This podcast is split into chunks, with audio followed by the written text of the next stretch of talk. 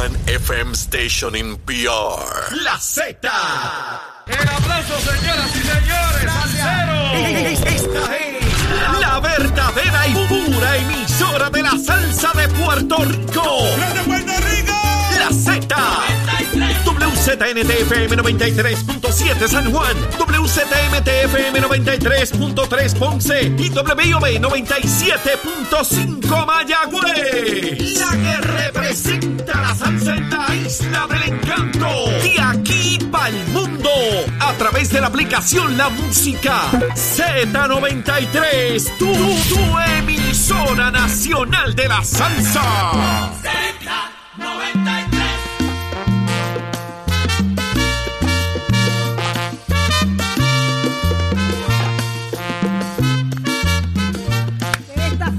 Arranca una nueva hora. En Nación Z son las 7 y 4 de la mañana específicamente y usted nos escucha y disfruta del mejor contenido a través de Z93, 93.7 en San Juan, 93.3 en Ponce y 97.5 en Mayagüez.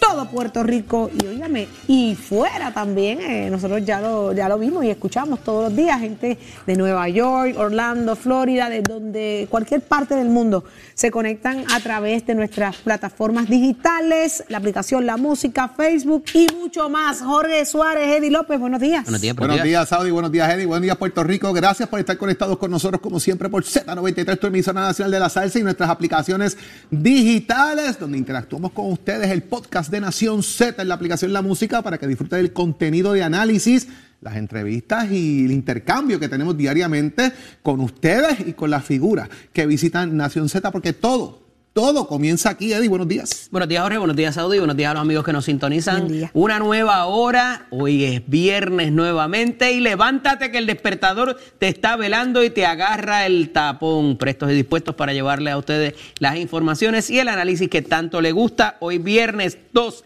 de septiembre del año 2022, Saudi. Así mismo es, Eddie. Usted no se mueva de aquí. Más adelante estará con nosotros en unos minutos también el licenciado Carlos Rivera, quien ya tuvo eh, la oportunidad de hacer lectura y análisis de toda la, la cantidad de documentos presentados ayer por la Junta de Control Fiscal grande la que demuestran, mire, que eh, eh, esto de la reforma laboral no va, según la Junta de Control Fiscal y en lo que sostiene las evidencias, porque se habla de exhibit en esta demanda, más que, más que argumentos, exhibit, exhibit, esta, exhibit. esta demanda tiene 2.104 no, páginas. no, no. Y ya el licenciado Carlos Rivera hizo lectura de ellas, tiene una, una- un análisis de lo que ahí se sostiene. ¿Será que se la gana la Junta de Control Fiscal al gobierno? Usted tiene que enterarse ya mismito aquí en Nación Z. Ya está en línea telefónica Jesús Manuel Ortiz, representante del Partido Popular Democrático. Muy buenos días, representante. Buenos días, representante.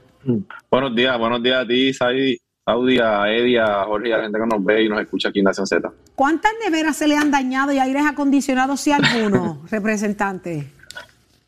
Pues mira, eh, se me dañó la nevera hace unos meses atrás, pero tenía arreglo. Gracias a Dios, no fue, no, como decimos por ahí, no fue pérdida total. Ahora sí se me va la luz. Eh, aquí, yo te diría que donde yo vivo, en el área de, de por lo menos una vez a la semana. Eh, y esa es una realidad con la que tenemos que lidiar aquí y que, y que sin duda alguna pues pone, pone preocupa a, a uno en términos de los enseres y otros asuntos. Nadie está exento a la realidad de la, de la No. situación que vivimos y le traigo la pregunta por eso mismo, porque uno dice, ellos están allí en el Senado y a lo mejor ellos y en la Cámara y ellos no, no sufren lo que uno sufre, pero en efecto, esto es un problema para todos los puertorriqueños. Así que gracias por Sí, la respuesta. a- así es. Gracias Sigue- por la respuesta. sigue- siguen subiendo las cosas en el país eh, y es un poco complicado. Y, y, eh, hoy vimos, en, en gran medida discutíamos ahorita hace un rato, eh, quizás el gobernador está un poco enajenado de la realidad del país. eh, porque no sabe si se le daña un enser en Fortaleza o no, o fue demasiado honesto porque lo desconocía. Eh, y usted dice que, que la nevera tuvo arreglo, lo demás, pero se enajena uno del país. La leche va a aumentar. ¿cuánto, ¿Usted compra leche? ¿Usted va, va al supermercado? ¿Usted se compra? Sí, claro, por supuesto. ¿Y, y- que voy. y cuánto usted paga por un galón de leche, representante? Bueno, ahora eh, con el aumento, yo no compro el galón porque aquí somos mi esposo y yo, el galón está ahora con este aumento casi en 7 dólares, lo cual es, es- terrible. Eh, el medio galón, que sí es el que el que compro pues está casi en 4 dólares, así que eh, sin duda alguna es un impacto en un producto que es esencial y que está en las neveras y en las mesas de, todos los puertorriqueños. Eh, y yo escuchar al, secretario de Agricultura decir que es mucho cuando una medida del propio departamento es la que ha permitido ese aumento, pues un poco tratar de como si no echarle la culpa hay un poquito de... No, estamos teniendo problemas de conexión ahí de, con la conexión. de la conexión. Yo creo que eh, esto se suma, no se puede ver en, solamente de manera aislada, esto se suma a distintos otros momentos. Ahora el tema de leche, está dos años constantemente. Perdón. Acá había un problema de conexión que parece que se había como que un momentito la conexión y estábamos escuchando lo que estaba diciendo del secretario de Agricultura. Eh, pero volvemos, o sea, tiene el problema, como usted menciona, la, la gasolina. Usted echa gasolina, me imagino yo. Parece que se frizó la llamada con el representante. Sí, estamos teniendo problemas, problemas de internet. Le iba precisamente a preguntarle ahora cuánto paga gasolina, cuánto le está echando, porque eh, eh, ¿sabes? Aquí o somos todos, ¿verdad? Y no puede haber nadie por encima de nadie, y por eso estoy trayendo el tema, a ver, a ver, a ver si Jesús Manuel sufre lo que sufre todo el mundo también, porque me parece que hay que aterrizarlo en ese sentido. Así que... La realidad es que no, es que si seguimos sumando, eh, ¿qué, ¿qué cosas pueden estar enajenados ellos? De ninguna. Porque es que, mientras vivan aquí. Viven aquí, tienen que, pasar, tienen que eh, sufrir y padecer lo que todo Tienen que sufrir y padecerlo. Así que vamos a tratar de hacer reconexión. Ya está, en línea telefónica de regreso Jesús Manuel. Buenos días, ahora sí. Le, preguntaba al representante. aunque no lo crea, aunque no lo crea, un bajón de luz aquí y se me pagó ¡No! el iPad. pero, pero en el teléfono ahora. Es que le tocaba, era hoy que le tocaba. El Representante, pero le, le, complico la pregunta un poco de Jorge también, teniendo el beneficio de que usted en un momento dado fue el secretario de Asuntos Públicos de una administración. En esta administración parecería que hay que manifestarse para que se atiendan los asuntos de diferente índole. Entonces, eh, si no me dan el aumento que me prometieron, voy y me manifiesto para que me lo den. Si el UMA no está haciendo lo que tiene que hacer, hay que se requiere de una manifestación. ¿Qué debería pasar en términos de ese, oye, mínimamente ese, ese brainstorming en fortaleza que se debería estar dando para propósito de que no culmine en una manifestación para tratar de resolver los asuntos del país. Bueno, lo, primero es, Eddie, es que el gobierno ha demostrado una enorme falta de sensibilidad en, muchos aspectos aquí. O sea, eh, si, desde los comentarios del gobernador sobre las profesiones de la gente, no, no olvidemos cuando hizo el comentario que hizo sobre los policías y los bomberos, eh, hasta eh, su constante defensa casi exclusiva, era la única persona en el país que defendía la gestión de Luma. todo parte de esa eh, falta de sensibilidad de lo que la gente vive en su casa, en su trabajo, en la calle. Eh, obviamente cuando el cuarto se llena de agua, pues entonces buscan buscar una salida para, decir que se hizo algo, pero llegan a ese punto porque durante todo el trayecto eh, no, no han sentido empatía con la gente y no conectan, ¿verdad?, con lo que son las necesidades de la gente. Ese es el resultado de cuando un gobierno no tiene el oído en tierra, así de sencillo. ¿Qué es tener empatía? O sea, ¿qué, usted llama tener empatía con la gente? Oído en tierra, ¿saber eh, cuánto eh, cuesta la gasolina? ¿Cuánto cuesta? O sea, ¿qué, es tener empatía? Bueno, primero, es fundamental que, un mandatario conozca eh, lo que la gente está viviendo, Jorge. el tema de los precios, eso, esto es, tener sensibilidad, el tú saber que una persona va a tener que pagar ahora 7 dólares por un galón de leche o que tiene que pagar más de un dólar eh, por el litro de la gasolina y que eso tiene unos efectos en el bolsillo de la gente, eh, ¿verdad? Amarrado con la inflación de tantos otros productos, te puede permitir, te permite a ti como gobernante en buscar políticas públicas que vayan a aliviar ese bolsillo de la gente. Ahora, si, si te, te en la fortaleza, si, si te eh, amarras en los tecnicismos que, que en una administración de gobierno, y lo decía Eddie ahorita, cuando tú estás en una administración de un gobierno como el de Puerto Rico, eh, tienes que luchar todos los días con los tecnicismos de las agencias que no necesariamente reflejan la realidad que la gente vive en la calle y, se enajenan. Y la realidad es que eh, el gobernador, quien sea, tiene que buscar mantener sus pies en tierra y conocer las vicisitudes que la gente vive en la calle para poder hacer políticas públicas justas para atender esas necesidades. ¿De acuerdo con el gobernador dar la pelea por la reforma eh, laboral?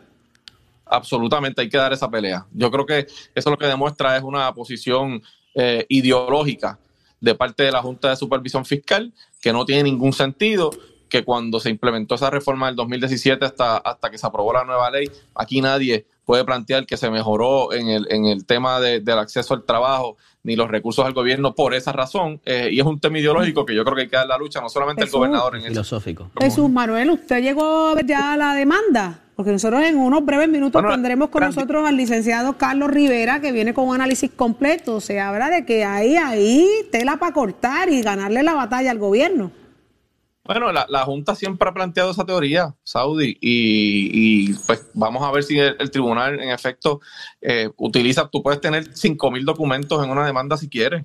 Pues El son papel parte de- aguanta de, lo que sea. de- de tus argumentos, el papel aguanta lo que sea. Ahora bien, eh, ¿qué efecto real tiene en el plan fiscal eh, el que un trabajador tenga unos días de vacaciones justos o que el tiempo de probatoria sea uno que verá que garantice que eh, los derechos a los empleados y a la misma vez a los patronos, pues en un gobierno que todos los días alardea de que tiene más recaudos en el gobierno, porque, porque eso es parte de aquí. Aquí la gente pasa necesidades, pero el gobierno anuncia mensualmente aquí, Hacienda, con bombos y platillos que tienen recaudos de más por encima de los estimados y eh, para ellos eso es una gran celebración, pero ese dinero al final del camino pues se utilizará para la operación gubernamental, pero no está llegando para atender las necesidades de la gente. Así que ese argumento de que llegan menos recaudos, la realidad es que no se ha demostrado hasta ahora. Representante, hablemos del Partido Popular. A principio de semana hubo una junta de gobierno. ¿A quién usted quiere más? ¿A José Luis Dalmao o a Jorge Colbert? Lo- lo- Los populares nos queremos todos siempre. Sí, Eh, hay eh, amor, hay amor ahí. eh, no, yo, yo, oye, yo no. no y a. Tatito, No y a Tatito, Jesús. Ah, esa es buena. Yo pongo- yo no Entre pongo- Tatito, José Luis Dalmau y Jorge Colbert, ¿a quién usted quiere más? Mira, la realidad, la realidad es que yo tengo armonía con todos mis compañeros. Por supuesto que cuando hay discusiones de temas eh, al- ¿verdad?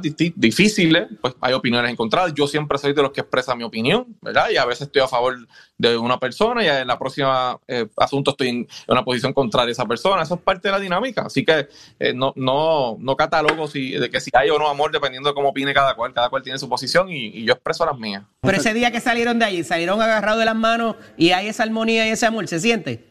No, bueno, no había nadie que salió agarrado de mano, No. pero, pero esa- esas discusiones en la Junta de Gobierno usualmente ¿verdad? tienen altas y bajas y, y yo veo eso como algo muy normal. Cada uno expresa su posición y la Junta después tenemos emitimos las decisiones que entendemos debemos José Luis. Dalmao está corriendo la isla, usted está haciendo lo mismo, usted está en línea para aspirar a la presidencia del Partido Popular.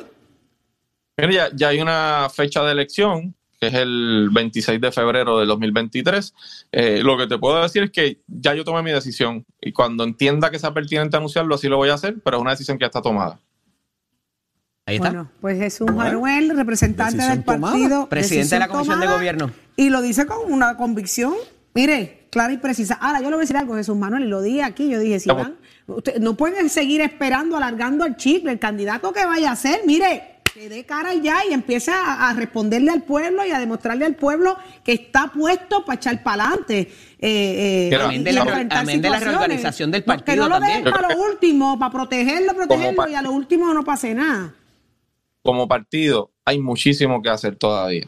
Hay un trabajo grande en lo que es Grande. reorganización. Hay un trabajo grande en lo que hay eh, en la preparación de un plan de gobierno coherente y que vaya a atender las necesidades de la gente. Hay mucho que hacer sobre el liderato que se levanta dentro del Partido Popular. Hay mucho eh, que hacer en términos de trabajar para prepararnos para lidiar con una elección que posiblemente sea regida por el mismo código electoral defectuoso que tenemos hoy. Hay mucho trabajo en el Partido Popular y, y es el momento de trabajar. ¿Y el ahora. estatus para la gaveta?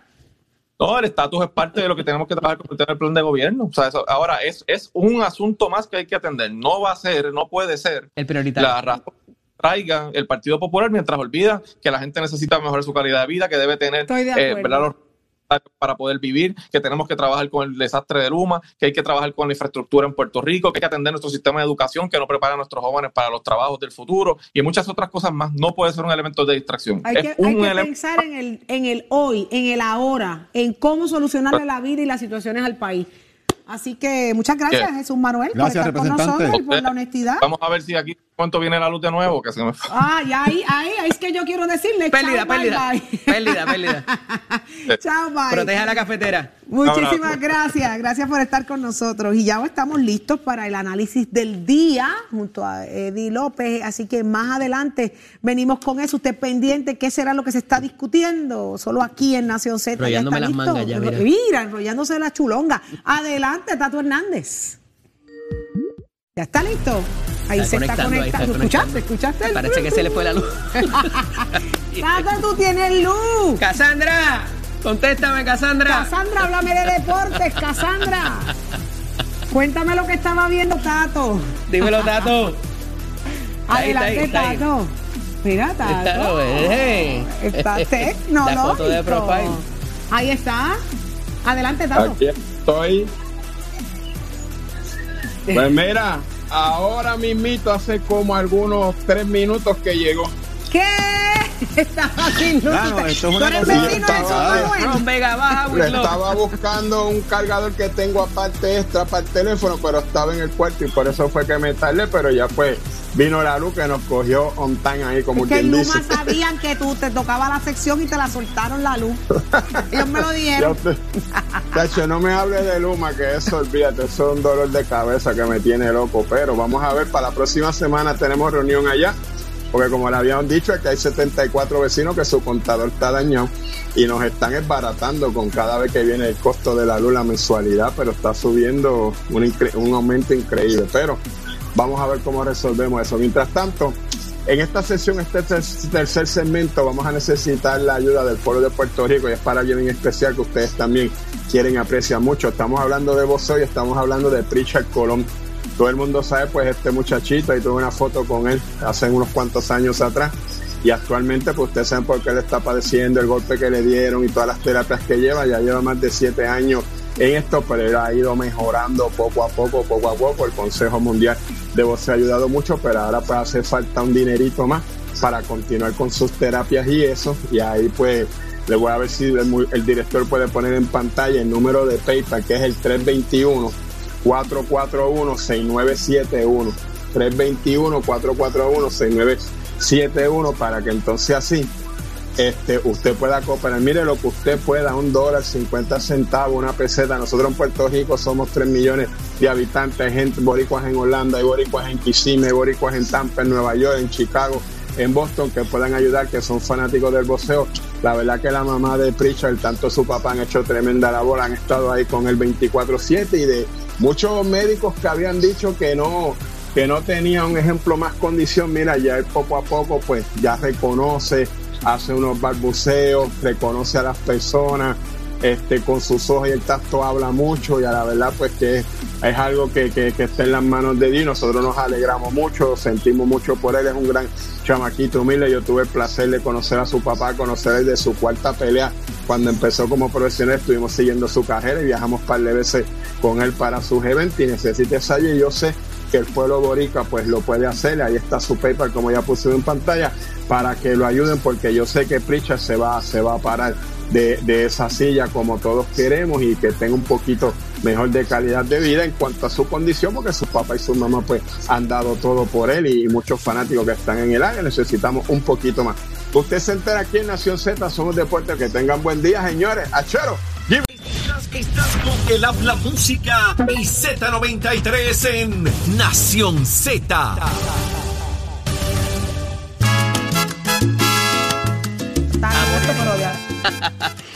Estamos de vuelta aquí en Nación Z y damos paso al segmento del análisis del día. Está con nosotros hoy el ex candidato a la alcaldía de San Juan por el Partido Independentista Puertorriqueño, el licenciado Adrián González Costa, a quien le damos la bienvenida. Buenos días, Adrián. Buenos días a ti, Eddie, al compañero del panel y a todos los que nos están viendo y escuchando. Está también con nosotros el ex secretario del Departamento de Corrección, el licenciado Eric Rolón, también a quien le decimos buenos días. Buenos días. Eddie, a ti, a toda tu audiencia, a mi compañero de panel hoy, Adrián. Mira, tenemos un par de issues aquí bastante complicados, vamos a tratar de desmenuzarlos, eh, y es que se anuncia una desestimación de los cargos contra el empresario Aaron Vick por razón de aquellas pruebas eh, de, COVID que algunos las llamaban fatulas, pero aquí hubo un asunto un poco técnico. Eric, tú fuiste eh, juez y es un juez quien determina que no toda prueba que presenta la fiscalía o que pudiera tener la defensa también por el hecho de tener el nombre de confidencial, el título de confidencial, no por eso es descubrible para la otra parte y eh, que se dé el proceso judicial. Aquí hay unas consideraciones también porque trasciende en otro titular en la mañana de hoy que el famoso asunto de la encuesta de Wanda Vázquez la ponía al frente y que esto es un parte de un esquema donde se crean estas acusaciones y estas investigaciones de las pruebas de COVID para tratar de nublar la aspiración de la gobernadora en algún momento. Y esto, esta manera es complicada, pero el juez Jimmy Ed Sepúlveda Laverne ayer hace la determinación y dice, no, esto, aquí hay pruebas culpatorias dentro de ese documento que era parte del sumario fiscal de la Fiscalía, valga la redundancia, y para afuera se cae, el, se desestima el proceso. Explíquenos esto y la implicación política que, que pudiera tener esta, eh, esta desestimación de los cargos contra el empresario. Sí, mira, Eddie, lo que estás trayendo creo que eh, entrelaza varios asuntos totalmente independientes y me explico.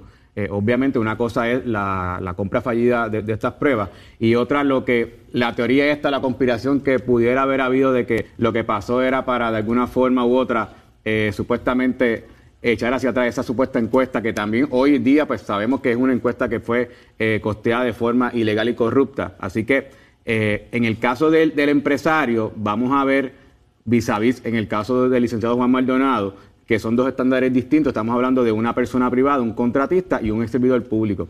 Por eso es que entonces estamos viendo que ayer eh, el juez, Además de la falsificación de, documentos y todo lo demás que se Y en el caso de Juan, eh, no solamente ex, servidor público, sino también que es abogado, así que todos sabemos las implicaciones que eso puede tener para cada uno de nosotros que también ostentamos un título. Pero entonces en el caso del empresario no es la misma responsabilidad ética y cuando tú miras el código anticorrupción te vas a dar cuenta que así es. Eh, una cosa es cuando tú eres ex servidor público que te aplica quizás un estándar mayor, la vara es un poco más alta, versus cuando ya tú eres una persona privada que sí, eh, que obviamente tú tienes una responsabilidad de no incurrir en soborno, de no obtener información que de otra manera no pudieras haber obtenido. Así que es bien interesante ver cuál es esa información que el Ministerio Público en un momento dado catalogó como confidencial y que ahora el juez entiende que es, una, que es una prueba exculpatoria, que es un derecho que sabemos que es fundamental para cualquier acusado. Esto es un asunto entre PNP. Aquí hay eh, un asunto para descarrilar una candidatura. Eh, ¿Cómo podemos ver esto? Hubo, una, hubo unas vistas en la Cámara de Representantes, en la Comisión de Salud, particularmente para investigar este asunto y habían personas eh, que eran ayudantes de la gobernadora en ese momento implicadas en las Sí, mira, ciertamente, primero la vista la dirigió un PNP eh, eh, Juan Oscar Morales fue el que eh, corrió las vistas, que presidía en ese entonces la comisión, creo que era de salud, de la Cámara de Representantes, y todas las personas envueltas en la transacción de las pruebas del COVID eran personas muy PNP. caramba, se, se, sabe que iban a ser nombramientos de confianza de la administración PNP pero cuando hablamos de personas bien PNP, eran personas muy envueltas en la maquinaria político-electoral del PNP, que eso es otra cosa. Una cosa es votar PNP toda tu vida y una cosa es haber sido ayudante de Norma Burgos en la Comisión disparando uno contra otro, siendo PNP. Pues claro, porque esto fue en el 2020, estaban en plena primaria, eh, estaba Pierre Luisi por un lado, Wanda Vázquez era gobernadora, y por supuesto se, se dio esta investigación en el marco de la primaria del PNP. De ahí a uno poder decir categóricamente eh, eh, que fue una conspiración, pues sería un poco irresponsable eh, de parte de uno y, especular bastante. Claro. ciertamente, pues, algo de eso hay también.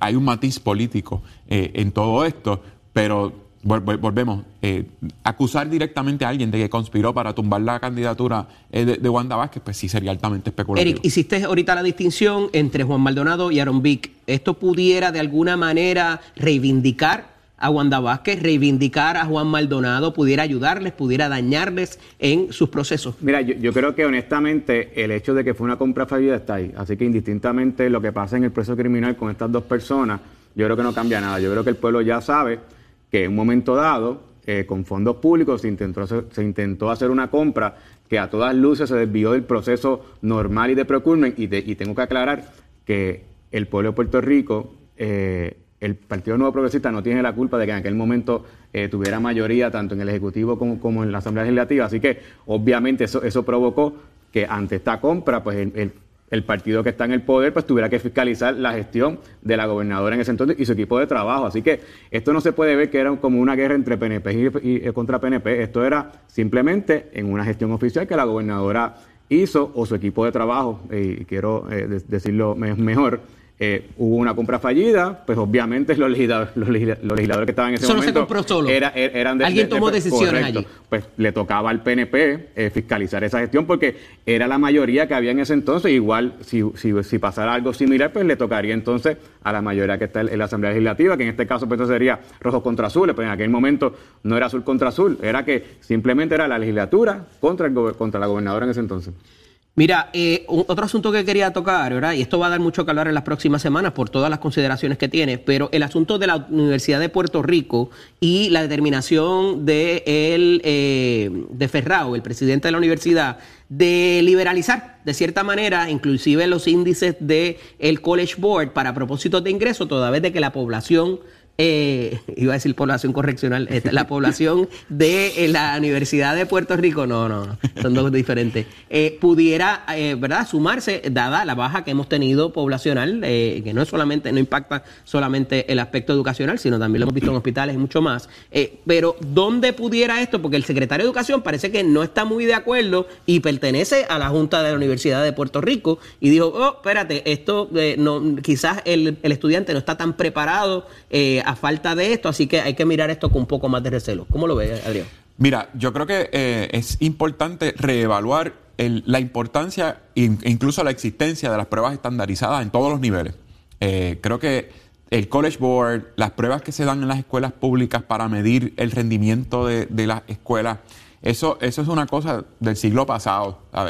Esto se inventó en los años 50 y, y cada año se demuestra más que no mide para nada el rendimiento de un estudiante, eh, no mide eh, el aprovechamiento académico en las escuelas, son altamente manipulables porque pues, muchas cosas pueden incidir en que una escuela o, un estudiante candidato a la universidad salga bien o salga mal.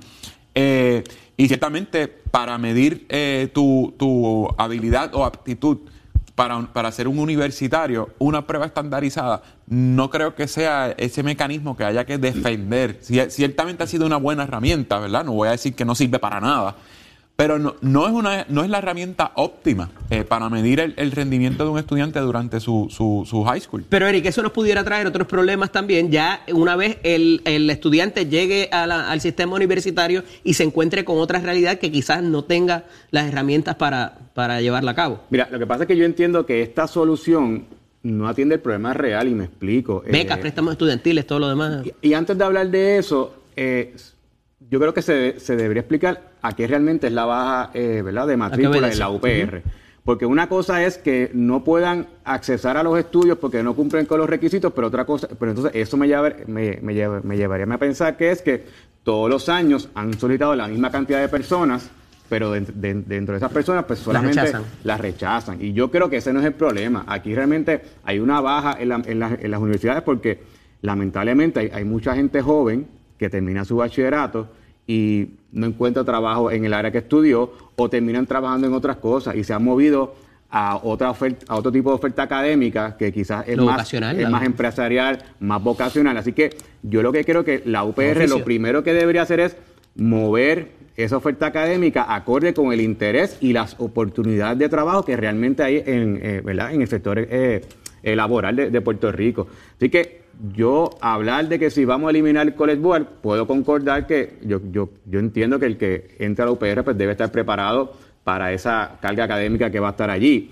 Pero yo creo que el problema es que la carga académica que está en la UPR no necesariamente está siendo del interés del todo de los que de los jóvenes que se están graduando eh, recientemente y de esas personas que de alguna forma u otra pues quieren estudiar.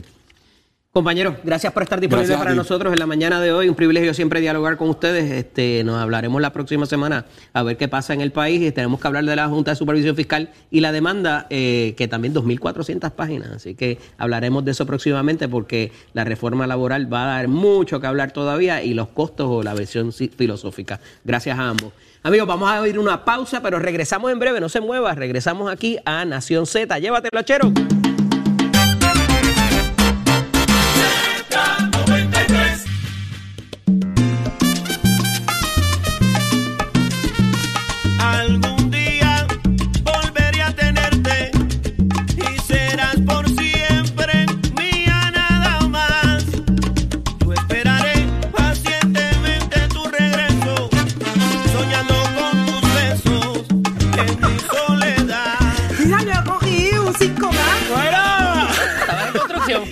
Estaba en construcción. Mi amor, yo he corrido como una demente por todo este pasillo. Así que si usted vio un celaje.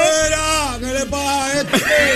Contigo andaban por allá, contigo andaban. Pues mira, por salir a saludar a Chero, nos quedamos acá enredados. Estamos de regreso en Nación Z después de un análisis tan profundo y tan bueno como ese que estábamos escuchando ahí. 7:39 de la mañana. Y estamos, mira, estamos Respira, listos, respira, aunque yo no tenga respira, aire.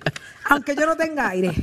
Eh, vamos a hablar con el licenciado Carlos Rivera, ex secretario del Trabajo que ya tuvo la oportunidad de, de ojear, de interpretar la demanda radicada por la Junta de Control Fiscal en contra del gobierno, alegando y sosteniendo que están en contra de esa reforma laboral. Así que, ¿qué hay mejor que un exsecretario del Trabajo venga al análisis con nosotros? Así que muy buenos días, licenciado Carlos Rivera. Saludos a Audi, a. Eddie y a, y a Jorge allá en el estudio. Buen día a todos. Buenos días, buenos días, Mire, más de dos mil páginas sostiene Más de dos mil páginas. eso es eh, la demanda eh, que, que, que vamos a, a los puntos más neurálgicos que usted haya encontrado ahí. Que, por-. Bueno. ¿Qué hay ahí? Listen, hay exhibit aquí para repartir, ¿sabes? Eh, eh, hay exhibits para repartir al que no tenga en, de- en la- de las próximas demandas o, o las personas que radicaron demandas. Así. prestado, Eh, prestado. No, no, definitivamente la Junta de Asociación Fiscal eh, se ve que esto es algo totalmente orquestado en el sentido de que se organizó, eh, le creó un expediente, en este caso al, al gobierno de Puerto Rico, Wow. y cuando vemos, la, cuando vemos la demanda, las primeras 37 a 38 páginas es la argumentación de la Junta. 38. Son dos argumentos principales. Ellos alegan violación a- al artículo 108A de la ley promesa y al artículo 408A de la ley promesa. El 108 lo que dice es que precisamente el gobierno no puede crear una legislación que vaya en contra de la ley promesa o de los propósitos de la ley, de la ley promesa. Y el artículo 408A lo que dice es que el gobierno tenía que someter un estimado, un análisis o estudio del impacto fiscal y no lo hizo. Así que esos son los dos argumentos principales que presenta la Junta en esa demanda.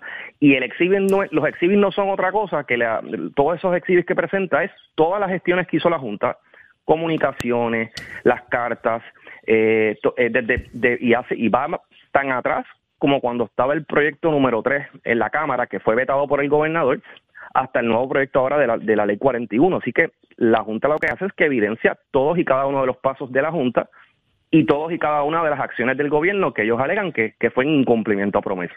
Ellos están haciendo, ellos remontan por el documento que tengo aquí en la mano, ¿verdad? El Exhibit 1 comienza en la página 39 y son 2000. Así que imagínese usted Ay. todas las zafras de papeles que hay.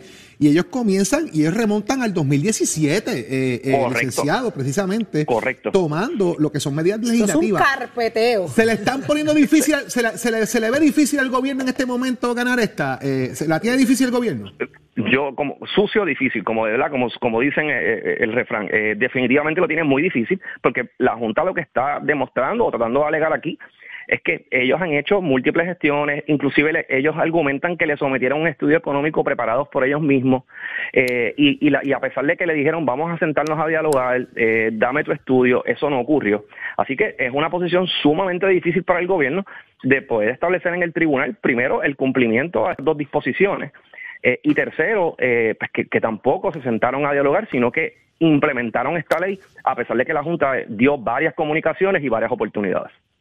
Eh, se habla de un estudio que no se realizó por parte del gobierno. Eh, Yo creo que es un punto como que, espérate, entonces, ¿basado en qué se sostiene el gobierno si no pudo demostrarlo con, con, Le dieron con más de un plazo métricas? para con- presentarlo. Y no se hizo. Sí, ¿Cuánto no se costaba hizo. el estudio? ¿La excusa era los Bueno, chavos, el costo? Era, era, era- yo lo que siempre mencionaba es presentar un estudio por, por, por un economista, eh, aunque inclusive la Junta dijo un estudio aunque sea informal, eh, Eso algo no que pasó. sustente- Eso no pasó. Eh, la- en ese- ellos, el gobierno argumentaba que era, que era, ¿verdad? Que era casi imposible, que era complicado realizarlo. ¿Eh? Y, Es y ante- imposible. Di- el licenciado, Eddie dice que es imposible. ¿Por qué, Eddie? Es que es complicado porque, eh, eh, Carlos, eh, para propósitos, o sea, aquí estamos hablando de algo casi filosófico y de ideología. Entonces, ¿cómo tú, compruebas, ¿cómo tú pruebas un negativo? Decía más temprano, Eh, el hecho de que eh, de, de cierta fecha a otra fecha eh, tuve más contrataciones que las que tuve. Quizás es como único lo puedes cuantificar en términos de cuántas personas eh, decidieron tomar la, eh, decidieron tomar plazas de empleo versus eh, otras que no en otros periodos. Pero hay tantas circunstancias y tantos factores aquí de por qué el empleado decide trabajar y, y ser parte de la tasa de participación laboral que no necesariamente lo puedes llevar a dólares y centavos, que es lo que te requiere la letra de promesa. Y me parece que ahí es donde la va a tener dura no solamente el, el gobierno, la administración, sino también la propia Junta de Supervisión Fiscal, porque como tú le pones dólares y centavos a una decisión tan personal y que tiene que ver con muchas circunstancias alrededor de si me empleas o no, o si viene compañía a, a, a, a setearse en Puerto Rico para, para hacer negocio. O sea, eh, me parece que llevarlo a dólares y centavos es complicado en ese estudio, que es lo que requiere de nuevo la, la, la sección de promesa. Sí, co- correcto. O sea, la, la parte de llevarlo a dólares y centavos es la parte complicada. Ahora bien, desde el punto de vista de tendencia, ¿verdad? Yo, yo lo que menciono es que el gobierno, si presentaba un estudio, a manera de ejemplo, de otras jurisdicciones eh, o de otros eh, países en el mundo donde, donde que exacto, que pudiese hacerlo por, aunque sea por analogía o comparado, pues por lo menos cumplía con el requisito de present- haber presentado un estudio, bien o mal, eh, lo hubiese presentado y, y cumplía técnicamente con el requisito. Pero peor, pero para mí es una peor posición el, el simplemente no haber presentado ningún estudio, porque entonces ah, la Junta va a argumentar que ellos sí tuvieron, hicieron un estudio de un economista, bien o mal, pero el gobierno no presentó ninguno, así que incumplió con, la ley promesa. Y, ese es, yo creo que es el argumento fuerte de parte de la de la junta. Eh, y menciono que verdad nuevamente que el gobierno hubiese estado en una mejor posición de defenderlo si hubiese presentado un estudio aunque sea de manera informal seis meses pide el gobernador para que de- deme un brequecito de que estos seis se meses ve lo que pasa que sí y habían entonces presentado. podemos hacer eso y yo le digo lo, lo que es. Esa es la otra alternativa, Esa es la solución de esto. Da- dame, dame un brequecito y en seis meses te digo si Cambié, funciona o no cambié, funciona. la, cambié la ley, dame break para ver y cuantificarte en lo que se da. Pero es que estamos retrotrayendo a lo que era antes de 2017, o sea que pudiera haber una base para, para ese análisis ya previo. Definitivo, o sea, el- aquí pudiese darse esa circunstancia. El problema aquí que tenemos es la incertidumbre que hay ahora mismo en el mercado laboral. Claro. Eh, aquí tenemos Y no había habido de- pandemia, y no había habido huracanes, y no había habido un montón de otras cosas. Bajo esa misma premisa, entonces justifica aún más el argumento de la inestabilidad en mercado. O sea, el gobernador y el gobierno están tratando de llevarnos por un lado, la Junta nos lleva para otro, y entonces el argumento de ambas partes es creamos inestabilidad para que la gente venga para acá, para que haya inversión, qué va a pasar con los comercios, los empleados, pues, es que Oye, estamos en una burbuja mínimamente los mala. decretos de exención ya es algo que te cambia la circunstancia laboral Total. en diferentes Definitivo. Total. Definitivo. Y, y ahora este, este asunto, pues la, yo espe- esperamos todos que el Tribunal Federal eh, adjudique con, con, ligereza todo este asunto, porque todos los patronos están a- a- en vela, a la espera está. de qué, va, de qué va a ocurrir. Y de igual manera los trabajadores. Así que esperemos que esto se resuelva para, por el bien de Puerto Rico. La ves difícil, la no nos ha difícil para ido el bien, gobierno. no nos ha ido bien en las últimas. La cuando difícil para el gobierno, argumentar esto. Yo lo veo bien, yo lo veo bien difícil, lo veo bien difícil para el gobierno, ¿verdad? Puede que me equivoque, pero lo veo difícil para el gobierno dado la argumentación de la Junta y volvemos, el, el argumento quizás principal es que ni siquiera sometieron aunque sea un estudio informal o algún estudio aunque sea por analogía para decir por lo menos, mira, cumplí con someter ese estudio, porque la verdad la información que surge tanto de la de la Junta como de las comunicaciones es que lo que sometieron no no, no fue un Carlos, estudio, no fue un ¿tú leer el too late? ¿Tú leer el too late si lo hacen ahora? Nunca, ¿verdad? Eh, yo no, yo no sé si pudiesen hacerlo ahora, pudiese ser una alternativa. Eh, probablemente el, el tribunal pudiese acogerlo, eh, aunque, técnicamente está fuera de ya la ley está firmada y aprobada, eh, y se supone que eso se haga antes. Pero el- en los tribunales hemos visto de todo, pudiese ser una alternativa para resolver este asunto. Y hablando de eso del timing, aquí hay una figura también que va a ser interesante porque se habla de la anulabilidad. O sea, que es nulo initio si se decreta por el tribunal. ¿Qué efecto, cuál va a ser el efecto de los empleados que pudieron haber sido contratados desde que se aprobó la ley hasta ahora que se decrete la, la nulidad? Eh, eso es algo que no vemos con frecuencia y que aquí tendría unas consecuencias interesantes. Correcto, sabemos que todo lo que es nulo, ¿verdad? Nunca causó Nunca efecto existió. jurídico, así que nunca existió, así que en ese sentido pudiesen los patronos ir, ¿verdad? ir para atrás y, y eliminar esos derechos. Yo, ¿verdad? Yo no creo que un patrono vaya luego de haber otorgado algunos eh, algunos beneficios, eh, ¿verdad? Ser antipáticos desde el punto de vista en la práctica, quitarle estos beneficios a los trabajadores, pero técnicamente pudiese hacerlo, retrotraer y decir, mira, no te corresponde. Pero ¿dónde eliminarle los queda días ese feriados y empleado? demás. ¿Dónde queda ese empleado que puede ir a donde el patrón ahora y decirle, tú me contrataste bajo estas condiciones y yo accedí a trabajar contigo bajo estas condiciones y ahora no las tengo? Pues definitivamente pudiese haber una, ¿verdad? Va va a haber un litigio sobre esto, pero de- pero volvemos, si es nulo, no causó, ¿verdad? Tienen a efecto quien culpar, ninguno. licenciados. Eso será tan fácil como decir la culpa es de la Junta. Lo que estamos escuchando todos los días, que aquí todo lo que pasa y lo que no pasa es Pero culpa de la entonces, Junta. entonces yo puedo disparar. Digo, voy a hacer ahora un poco eh, David Advocate. Políticamente, entonces, esto también tiene una repercusión que yo puedo hacer la legislación que me dé la gana, tirar el tiro que sea, porque al final y al cabo la, La Junta, Junta me no dice que no. que. Yo estoy a favor del pueblo y la Junta me pone un pie en el Eso medio, así que los culpables sigue siendo la Junta. Sí, Eso es bello. es- es- eso es lo que lamentablemente, ¿verdad? Lo que se está estableciendo hasta cierta ma- de cierta manera y lo otro, la Junta lo que está diciendo es y, lo- y la dice la ley promesa. Todo lo que tenga un impacto o pueda tener un impacto fiscal tiene que tener un estudio, tiene que someterse ante la Junta y obviamente sea la legislatura o sea el ejecutivo, si no hace ese ejercicio, pues obviamente no está cumpliendo con No, promesas. Carlos, y, ya y Eddie, co- corríjanme en esto, pero que yo recuerde, usted no podía someter un proyecto en la legislatura de Puerto Rico que tuviese que ver con asunto de dinero si usted no demostraba impacto fiscal. Y municipales, Y tenía que someterlo con una certificación del Departamento de Hacienda diciendo esto no joroba los recaudos del gobierno. Si no, no se aprobaba. Y en algunas instancias Y- para los municipios también. También, y si no, no se aprobaba, porque si no era informe negativo automáticamente si no tiene ese papel. Y ahora estamos viendo, lamentablemente, algunos proyectos de ley que se presentan sin esos análisis de estudio y a veces, pues, por distintas medidas, por populismo, por complacer peticiones, Ajá. se hace, se hacen esos proyectos y al final del día, pues, hasta cierto punto es una tomada de pelo. Porque ¿Qué estamos, eso sí, mismo. ¿Qué estamos haciendo entonces? Jugando para las gradas, que complaciendo a la gente, diciendo, sacando pecho, mira cómo yo trato, pero mira cómo no me dejan y siempre va a haber un culpable, es la Junta. Entonces se nos Y va a ir el tiempo en esto. Pues definitivo, y, y ciertamente es mucho más fácil decirle que sí a todo que tomar decisiones a veces acertadas Claro. y decir, mira, esto no se puede, eh, y explicar las razones. Y yo sé que es antipático, pero pues por el bien de, Pero de yo Puerto traté, Rico yo hay que traté. hacerlo. Y en un momento dado, ese requisito que tú hablas, Jorge, se llamaba un Juaco Villamil, se llamaba un Ramón Cao, se llamaba a diferentes economistas. Mira, eh, por lo menos dame tu opinión y con eso tú Correcto. cumplías la certificación esa de impacto. Pero ahora ni tan siquiera eso. Entonces es preocupante porque ya tienes, teniendo ese requisito adicional por ley federal, eh, tampoco ni tan siquiera te cubres con eso. eh, y, y aquí hay culpa para los dos lados, tanto del Ejecutivo Definitivo. como para el ¿De Legislativo. acuerdo?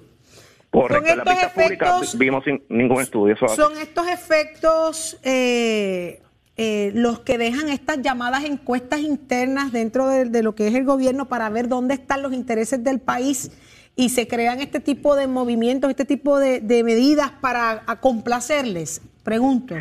Sí, Porque yo- esto, yo esto pienso- vino de la nada, esto vino de que, de que la Junta estaba clara que eso era intocable y de momento viene la imposición, viene la, el- el- la, la gallardía de decir va, va, va y se convierte en ley para que termine Saudi, siendo y tú sabes lo que se gasta en estos litigios. Por eso. Lo Con corre- espe- Saudi, con- y lo vimos lo vimos también con la, con la situación de retiro. Lo hemos visto Ajá. ya en varias ciertamente, la ley donde- 80. donde Ujú. Cuando vemos también que se radican eh, proyectos de ley, se aprueban y luego entonces es que, y el caso de retiro se vio en el Tribunal Federal y fue un acuerdo, se tuvo que, se llegó a un acuerdo transaccional que se pudo solucionar, gracias a Dios, cier- ciertas situaciones, pero tampoco tuvimos la, la- o sea, esto no es la primera vez que lamentablemente ocurre. O sea, te- estamos, estamos- estamos encontrando una buena manera de hacer política y encontrar un culpable para que uno quede bonito. Mira, no es mi culpa. No, yo trato. Yo te lo radiqué. La Junta. La Tú me lo pediste, yo lo radiqué, yo cumplí Por lo, contigo. menos, por, lo menos, por, lo menos, por lo menos algo importante, ni el licenciado Carlos Rivera ni a mí nos toman el pelo. Caramba. Eso es así. Bueno, bueno, caramba. Al licenciado por las cejas y a ti por el candado. Algo hay, algo hay. Licenciado, buen fin de semana. Desde acá, desde Saludos. casita. Esta es su casa. Buen día, Carlos. Seguro sí, fin de semana. buen Siempre, de semana. siempre, gracias mil. Oye, qué interesante, pero es que esto es lo que venimos escuchando. Ustedes saben cuántas veces, ustedes lo saben, lo escuchamos todo el tiempo, que la culpa es de la Junta, que la culpa es de la Junta. Ahora sé yo. Entonces ahora si es fácil, entonces tú... Pero es tú- interesante que podamos tener este análisis inmediato eh, con una persona que fue secretario del trabajo, que fue fiscal, Que conoce que el no tema y que se le está diciendo, dígame, lo que hicieron aquí fue prácticamente carpetear, fabricar un file completo de un tracto para justificar la acción. O sea, prepararon, se prepararon, punto. Y el que él dice, y él dice, oye, todo es posible en el tribunal, ¿verdad? Pero con lo que yo veo aquí, la veo difícil, complicado eso, ¿sabes? Óyeme, eh, sin hacer mucho ruido. Desde el 2017. Vienen ¿desde ahí, mire, vienen? faileando. Ay, santo Cristo. Mira, ¡Achero! Tírate algo para el viernes. Estás ¿Cómo fue? ¿Cómo fue? Estás calladito. ¿Cómo vamos? Hoy es viernes. Buscando Oye, el equilibrio viernes social, que tú la sabes que comienza el fin de semana largo, más largo que la orilla de una playa. Ahí está. ¿Y tú estás en balance o estamos en la búsqueda? Tienes en equilibrio vacilando tu- tus gafas de gatúbera. Con piquete fino. Eso está más fino con hilo de. Te adoro. Pero mira, pregúntamele a Leo. ¿Qué le pasa? Mm. Pregúntale a Leo Díaz, ¿qué le pasa? ¿Qué le pasa a este? ¡Mira! ¿Qué le pasa a Que ya este? está listo, que ya está listo. Buen Eso es lo que le día, pasa. Saudi, Jorge, Buen Eddie. día, Chacherito, mi vida. Besitos en el cutis para ti también, papá. Te quiero. Criado en el barrio en Sabanayana, mira. Criado a, a Rejón. Escúchalo. Leo, buenos días. ¿Estás Buenos ready? días, buenos días. Contento. Ya hoy es viernes, fin de semana largo. Muchas cosas sucediendo. Nos queda cañaveral para hoy, ¿saben? Ah. Y venimos duro, quemando el cañaveral como siempre. Mire, por ahí vienen unos asuntos sobre los médicos, es tan vital que hay que discutirlo con intensidad. Hay que mirar lo que está sucediendo sobre el estatus, si están haciendo su trabajo o no. Mire, ya nadie menciona el proyecto de estatus. ¿Qué está pasando? Vamos a, mute, mute, mute. Vamos ver, vamos a ver, porque hay gente que se mete. Mira, no me digas una cosa así. hay gente que se mete en lo de Luma. Hay gente que se mete en lo de Luma, pero no habla del estatus. Vamos a quemar el cañaveral bien duro. Habla- eso- hablando de eso, empezó a a llover Jennifer. de ahorita, ya parece que ya mismo viene el servicio. Sí, pero tan pronto empiece Nación Z Nacional, se para el aguacero, se comienza a quemar y salen las ratas y las ardillas de ahí rápido. Y no es personal. Besitos en el cutis para todos. nunca es personal. Lumita, lumera. Lumita. la hay, que, Ah, hay que estar pendiente porque ese, ese, zarraf- ese farra, esa, eh, Ese rafagazo. que viene por ahí disparado de, de- de lo que está pasando en Washington y en Luma. Sí, sí, sí. Vengo con una cosita. Tengo hoy. Se acabó la luna de miel. Licenciado Leo Díaz. Así es. Usted escuchó al licenciado Carlos Rivera hacer un análisis de la demanda de Lo la escuché. Junta de Control Fiscal contra el gobierno y el asunto de la reforma escuché. laboral. Lo escuché. Eso está feo. Sí, sí, sí, ciertamente. Mira, Saudi, es increíble que nosotros los puertorriqueños en el 2022 tengamos una junta de supervisión fiscal que no importa si nuestros legisladores aprueban unánimemente, legislación unánime, que el gobernador la firma, ellos pueden decidir que eso no va. Así es. Punto. Que eso no va. Promesas, no. Promesas, realizadas en un momento dado nos amarran ahora a seguir unas normas y unas instrucciones. ¿Será eso lo que nos vamos a encontrar en esto de la reforma laboral? ¿Y Bueno. cómo queda el gobernador después que sacó pecho y dijo voy para adelante? Bueno, él va a defender su posición y la Junta va a defender la suya. ¿Sabes Claro. quién finalmente decide? Un tribunal federal que tampoco votamos por el presidente ni por el Congreso y nos siguen imponiendo cosas y lamentablemente. no se está haciendo nada. Hay por que el asunto pelear. de estatus. Ay, Leo, Ah. yo me, ay, Leo, yo me voy a sentar aquí, yo me voy a No, quedar aquí sentada, yo te voy a ver ahora. No, tú no te puedes perder eso, ni Jorge ni Saudi, los miles y miles y miles que vienen Nación Z y después siguen con Nación Z Nacional. Así Ahí es. está. Nosotros entonces nos despedimos hasta este próximo martes. Disfrute su fin de semana largo, larguísimo. Goce en familia. Disfruten. Más largo que la orilla de una playa. Más largo que la orilla de una playa. Más largo que la esperanza de un pobre, de un puertorriqueño pobre. O sea que el país entero, porque estamos pobres todos, estamos pobres todos, estamos chavados. Así que, señores, será entonces hasta el próximo martes, Jorge. Gracias, fin de semana. Fin de semana a todos, Achero, pásenla bien. Tato, Carla Cristina regresa. Producción. Hasta el martes que viene.